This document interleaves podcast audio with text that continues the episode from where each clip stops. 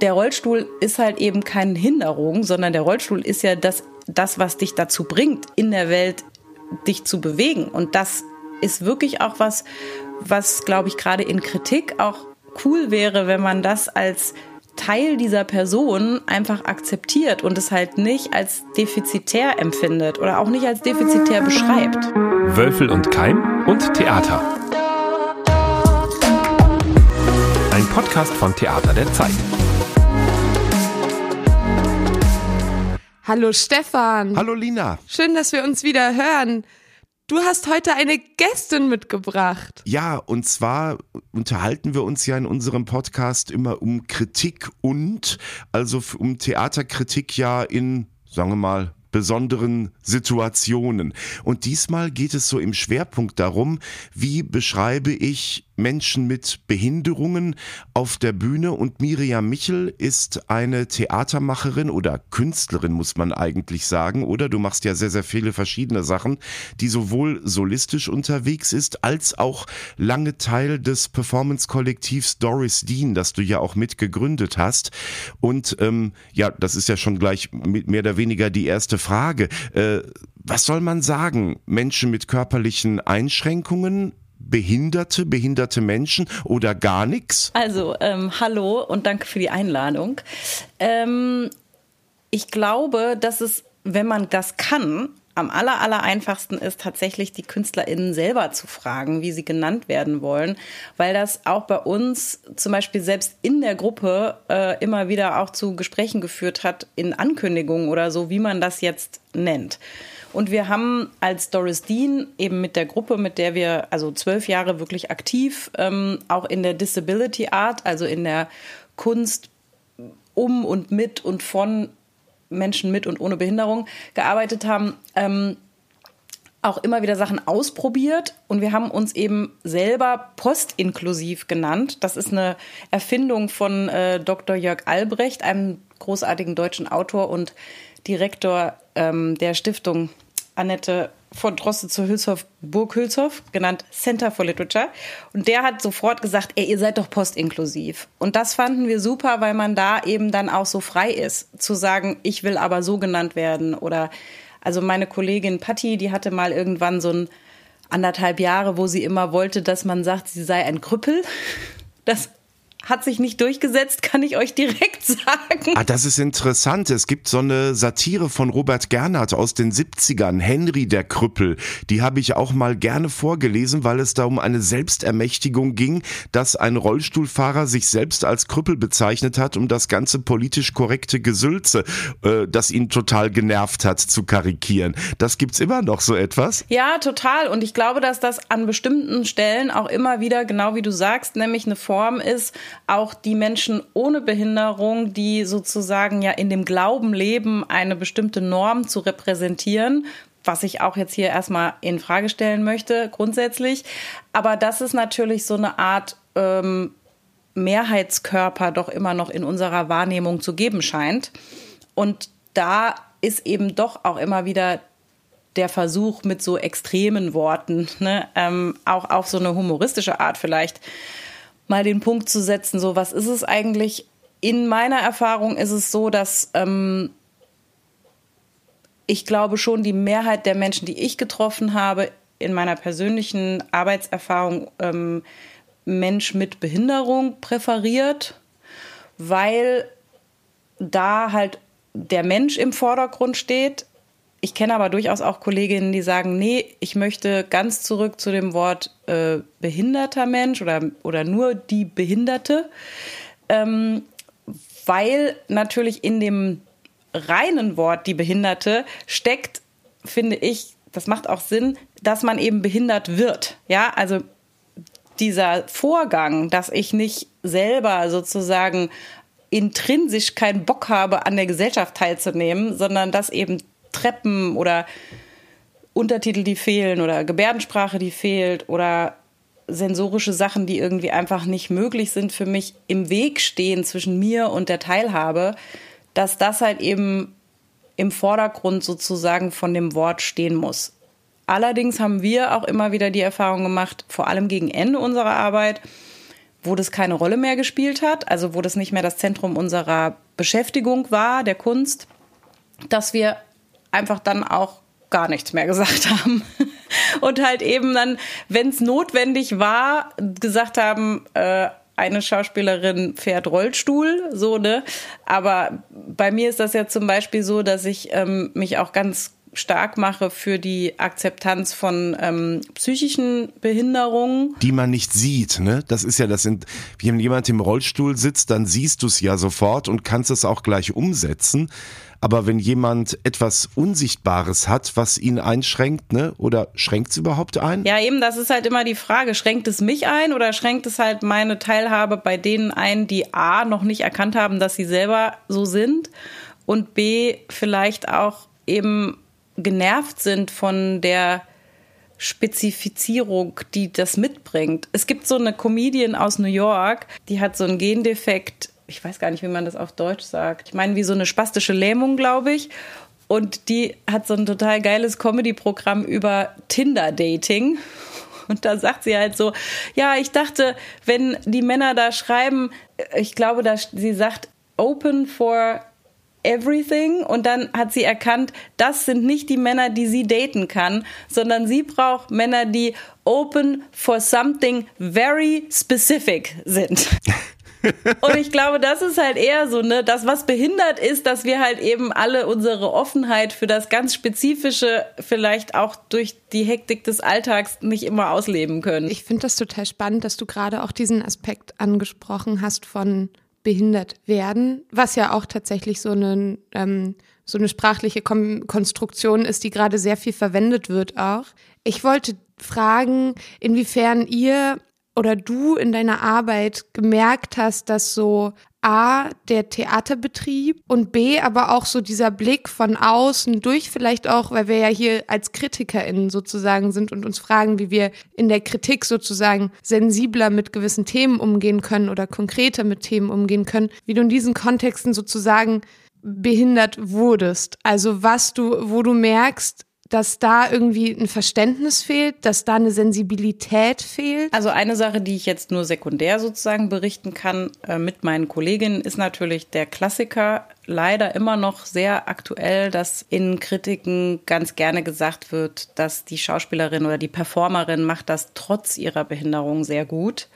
Also das kann man auf jede marginalisierte Gruppe eigentlich übertragen. Eigentlich ist die Aussage, das macht sie trotz der Gesellschaft sehr gut oder trotz der Diskriminierung macht sie das sehr gut, aber eigentlich trotz der Behinderung machen wir nichts sehr gut, weil oft ist es ja auch gerade bei so sensorischen Sachen oder äh, Neurodiversität ist es ja beispielsweise auch so, oder im Tanz, wenn du eine andere Körperlichkeit hast, das führt ja zu einer viel komplexeren ästhetischen Auseinandersetzung häufig.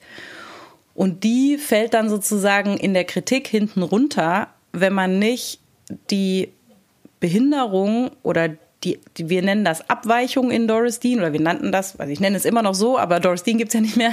Ähm, und Abweichung finde ich eigentlich ganz, einen ganz guten Begriff, weil die Abweichung von einer wie auch immer gearteten, gedachten Norm, die führt in meiner Welt ist das eine Superpower. Ne? Das ist eigentlich das, was die Kunst dann auf eine ästhetische oder inhaltliche Weise nochmal anders erscheinen lässt oder eben denken lässt. Und das fällt leider durch dieses, ah, das macht die trotz ihrer Behinderung aber ganz toll, immer so runter, weil dann der Fokus irgendwie drauf liegt, dass wir auch so sein wollen müssen wie andere. Und ich meine, klar, also ich als jemand, der sich eben identifiziert als Person mit einer psychischen Einschränkung, sag ich mal, oder Abweichung. Bei mir ist es so, dass ich schon manchmal diesen Moment habe, dass ich denke, ach, wenn ich einfach irgendwie, ja, wenn meine Sensorik so, so abgestumpft wäre, wie das der Normkörper angeblich vorgibt zu sein, dann hätte ich halt weniger Stress. Aber zum Beispiel meine Kolleginnen, die Rollstuhl fahren, die sagen wirklich fast zu 99 Prozent, würde ich jetzt mal so behaupten, in den Gesprächen, die ich hatte, sie wollen überhaupt nicht laufen. Also weil auch die meisten von den Kolleginnen, die ich habe, wirklich von Geburt an nicht gut laufen konnten und dann so ab fünf Jahre, vier Jahre mit Hilfsmitteln sich bewegt haben. Und der Rollstuhl ist halt eben keine Hinderung, sondern der Rollstuhl ist ja das, das was dich dazu bringt, in der Welt dich zu bewegen. Und das ist wirklich auch was, was, glaube ich, gerade in Kritik auch cool wäre, wenn man das als Teil dieser Person einfach akzeptiert und es halt nicht als defizitär empfindet oder auch nicht als defizitär beschreibt. Könnte es sein, dass es da so einen Unterschied gibt zwischen so performativen Geschichten, wie du sie machst, und wenn man jetzt zum Beispiel einen Rollstuhlfahrer als Richard III besetzen würde oder eine Rollstuhlfahrerin, das ist ja auch heute sehr genderfluid, äh, dann würde ich als Kritiker natürlich gleich denken, ach, das ist eine Setzung. Damit will mir die Regie was sagen. Und das ist dann ja auch meistens so, oder? Ja, also das ist echt auch was, ehrlich gesagt, also ich komme ja aus dem Sprechtheater ich wollte ja große Sprechtheaterregisseurin werden. Wenn das hier jemand hört, miriamichel.com, call me. Ich bin eine großartige Regisseurin. Kann ich bestätigen. Äh, danke. Ja, also weil ehrlich gesagt wirklich, jetzt ohne, ohne Quatsch, was ich eigentlich, warum ich eigentlich mit Doris Dean angefangen habe, darüber nachzudenken, war genau das, Stefan. Weil ich wollte eigentlich das ganze Kleistövre äh, inszenieren mit diversen Körperlichkeiten. Und dann habe ich schon beim Konzeptionieren gedacht, ja geil, das kannst du ja niemand vorschlagen, weil sobald du das machst, ist genau das nämlich. Auf der Bühne ist ja alles ein Zeichen. Ich kann ja nichts machen, ohne dass man denkt, oh, eben, Heinrich der Dritte im Rollstuhl. Das ist aber eine gute Idee. Und dann denkt man so, nein, nein, das war nur der bessere Schauspieler, sorry. Das finde ich auch super schwer und wir haben da viel drüber nachgedacht in den, in den Jahren, die wir gearbeitet haben ich glaube, das ändert sich jetzt langsam, weil unsere Sehgewohnheiten sich auch ein bisschen ändern und eben wirklich alles sehr viel diverser wird. Ich glaube, dass man da eine starke Dramaturgie tatsächlich braucht, die auch beispielsweise in einem Vorgespräch oder auch im Programmheft oder alleine schon in dem Marketing das so setzt, dass das nicht das Hauptaugenmerk ist, weil ich glaube einfach, dass wir es auch noch nicht gewohnt sind, marginalisierte Körper in Normrollen zu sehen. Das ist interessant. Ich, also das muss mal kurz erzählen, weil äh, unsere Hörerinnen und Hörer, die sehen das ja nicht. Immer wenn ich solche naiven Fragen stelle, verdreht Lina etwas die Augen und ich habe den Eindruck, ah, äh, du bist da gedanklich schon ein bisschen weiter und würdest diese Frage gar nicht so stellen. Kann das sein? Ich finde das sehr spannend, weil tatsächlich das, was du gerade gesagt hast, Miriam, etwas ist, was alle Gästinnen bis jetzt gesagt haben. Egal um welchen, ich sag jetzt mal, Diversitätsmarker wir uns ähm, unterhalten haben. Die grundsätzliche Aussage war, es gibt gewisse Gründe, warum vielleicht auch eine Besetzungspolitik zum Beispiel stattgefunden hat, aber in der Kritik ist das grundsätzliche Thema, diesen Körper als Körper auf der Bühne zu betrachten und als Schauspielerinnenkörper. Und nicht jedes körperliche Merkmal als Zeichen zu deuten, sondern vielleicht auch einfach sich auf die schauspielerische Qualitäten zu fokussieren. Und das finde ich total spannend, weil ich glaube, dass ein sehr wichtiger Prozess für KritikerInnen sein muss, viel, viel stärker den eigenen Blick und den eigenen Standpunkt mit den eigenen Privilegien während der Vorstellung oder danach vor der Kritik oder während des Kritikschreibens zu reflektieren und zu hinterfragen. Also warum lese ich das denn jetzt gerade so zwangshaft als Zeichen? Also was sagt das denn über mein eigenes Theaterverständnis aus? Was sagt das über mein eigenes Verständnis von Körpern auf der Bühne aus? Was sagt das über mein eigenes Regieverständnis aus? Also ich glaube, dass dieser Prozess ein ganz, ganz wichtiger ist, der gerade so vielleicht auch einen, ich sag mal, Zeitenwende wieder in der Kritik vielleicht ansagen könnte, dass man wegkommt von dieser künstlich hergestellten Objektivität, der man sich meint, behaupten zu müssen, hin zu, nee, ich bin, ne, ich bin ein Körper, der gewisse Privilegien hat. Ich sehe meine Welt durch eine gewisse Brille und ich muss aber diese Brille reflektieren und vielleicht auch transparent machen, damit auch meine Kritik sozusagen von ihrem Sichtpunkt aus verständlich und reflektierbar ist. Ich meine, eine Sache, die ihr natürlich nicht vergessen dürft als KritikerInnen, ist, ihr müsst was beschreiben, was die Leserin oder der Leser nicht sehen kann. Und das ist zum Beispiel was, was wir in der audiodeskriptiven Arbeit, wenn wir Audiodeskription herstellen für unsere Stücke oder für äh, Videos oder sowas, auch immer wieder diskutieren oder auch wenn man auf Panels sitzt. Also zum Beispiel ist das so, dass meine Audiodeskription von mir selber ist, mein Name ist Miriam Miche, ich bin eine weiße ähm, mittelalte Frau mit blonden Haaren und einem Pony. Andererseits ist zum Beispiel die Selbstbeschreibung von meiner Freundin Patty.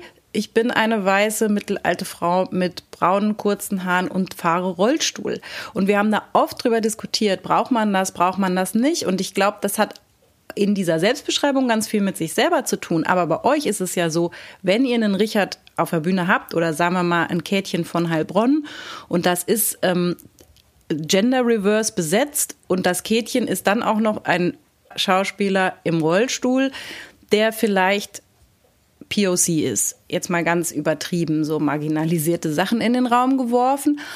Und dann ist es ja für euch als Kritikerin, glaube ich, schon relevant zu sagen, was ihr gesehen habt. Die Frage ist aber, wo und wie positionieren wir das? Ne? Bei so Panel-Diskussionen ist das halt so, ne, dass wir, dass wir uns eben angewöhnen für Leute, die eben entweder nicht so gut sehen können oder gerne lieber mit geschlossenen Augen da sitzen, whatever, dass man das einfach einmal kurz vorher sagt. Und das wäre ja auch vielleicht eine Überlegung, dass man sich, dass man eine in Anführungsstrichen neue Kritik aufmacht, die euch auch befreit von dieser immer wieder zurückführenden Beschreibung, sondern dass man einmal sagt, also das war so und jetzt sage ich euch aber mal, was eigentlich passiert ist. Interessant finde ich auch, was du vorhin gesagt hast, also um nochmal drauf den Anfang auch unseres Gesprächs zurückzukommen, dass man einfach die PerformerInnen selber fragen sollte, wie sie benannt werden möchten. Also das ist ja auch für Kritik, Lina. Ich meine, ähm, ohne immer wieder in diesem Podcast drauf rumzureiten, wir sind aus verschiedenen Generationen, da liegen 30 Jahre zwischen uns. Ich hätte jetzt da jetzt bei Miriam, bei dir natürlich kein Problem. Wir kennen uns viele Jahre, aber eigentlich gehöre ich noch so zu den Kritikern, die nicht direkt nach einer Premiere den Kontakt zum Ensemble suchen, weil ich ja noch über die schreiben muss. Wie siehst du das? Hast du diese Scheu auch oder würdest du das dann einfach machen und sagen, ey, wie, wie soll ich dich eigentlich beschreiben? ich habe ja das große Glück, dass ich gerade aktuell für kein Medium schreibe, wo ich direkt am nächsten Tag eine Kritik abliefern muss. Dementsprechend muss ich das gar nicht auf der Premierenfeier machen, sondern kann einfach am Tag drauf an die Pressestelle vielleicht eine E-Mail schicken. Äh, ich glaube, so würde ich das auch machen. Ähm, ich habe mir tatsächlich angewöhnt, wenn ich Interviews führe, dass ich das vorher mal mache. Also Pronomen, falls die sind im Interview jetzt oft nicht so wichtig, aber ähm, trotzdem ähm, eine Pronomenrunde zu machen und dann auch tatsächlich wenn es thematisch wichtig ist, einfach Bezeichnungen oder Selbstbezeichnungen abzufragen. Ja, das ist, habe ich an der Uni so gelernt. Das ist zum Beispiel auch was, was ich glaube, was auch von Dramaturgien ja rauskommen könnte, ne, an Häusern, dass das einfach so auch neue standardisierte Verfahren gibt, zu sagen, in der Pressemitteilung schreiben wir eben die Pronomen aller DarstellerInnen mit drauf. Man schreibt eben in so einem Fall ne, die, die Selbstbeschreibung, weil das kann man euch ja auch einfacher machen dann. Ich würde noch gerne wissen, Miriam, ähm, ich erinnere mich auch noch an viele Diskussionen, gerade auch wenn es um inklusives oder postinklusives äh, Theater geht, dass es wirklich als Kunst wahrgenommen wird. Also ich habe das heute noch in Redaktionen oft, dass die sagen, mach doch eine nette Reportage, das kann man auch schön erzählen, aber das ist im Hintergrund, im Hinterkopf auch immer so der Gedanke, ach, darüber macht man jetzt ja auch keine Kritik, da darfst du ja nichts Negatives drüber sagen. Ist doch schön, wenn die da so einen Abend hinkriegen. Wie erlebst du das? Hat sich da was zum Positiven geändert, dass ihr ernster genommen werdet in der Öffentlichkeit? Also ich habe das Gefühl, dass gerade bei körperlichen Abweichungen das auf jeden Fall sich verbessert hat und dass das halt eben als eigene Ästhetik gelesen werden kann und auch interpretiert wird. Ich habe schon das Gefühl, dass es so Leuchtturmprojekte gibt wie Theater Hora oder Theater Tikwa, wo Menschen mit emotionalen oder kognitiven Abweichungen irgendwie oder ja Eigenarten spielen. Ich glaube, dass gerade Hora hat einen großen Einfluss drauf, dass Menschen mit äh, Trisomie 21 nochmal als Schauspielerin irgendwie besser äh, anerkannt werden. Das Kognitive ist halt irgendwie so ein bisschen echt auch nochmal was anderes, weil das so tatsächlich fluide ist und weil ich glaube, dass da eben beispielsweise auch eine diese Zwischenkommunikationsperson, also zwischen unserer kognitiven Wahrnehmung und unserem Verständnis, unserem Denken, unser jetzt als wir drei, ne? Wenn wir drei auf jemanden treffen, der wirklich ganz anders die Welt wahrnimmt oder ganz anders andere Techniken hat zu kommunizieren, ist es für uns ja wahnsinnig schwer, mit dieser Person in Kontakt zu treten. Und wir brauchen dann immer so eine Mittelsperson.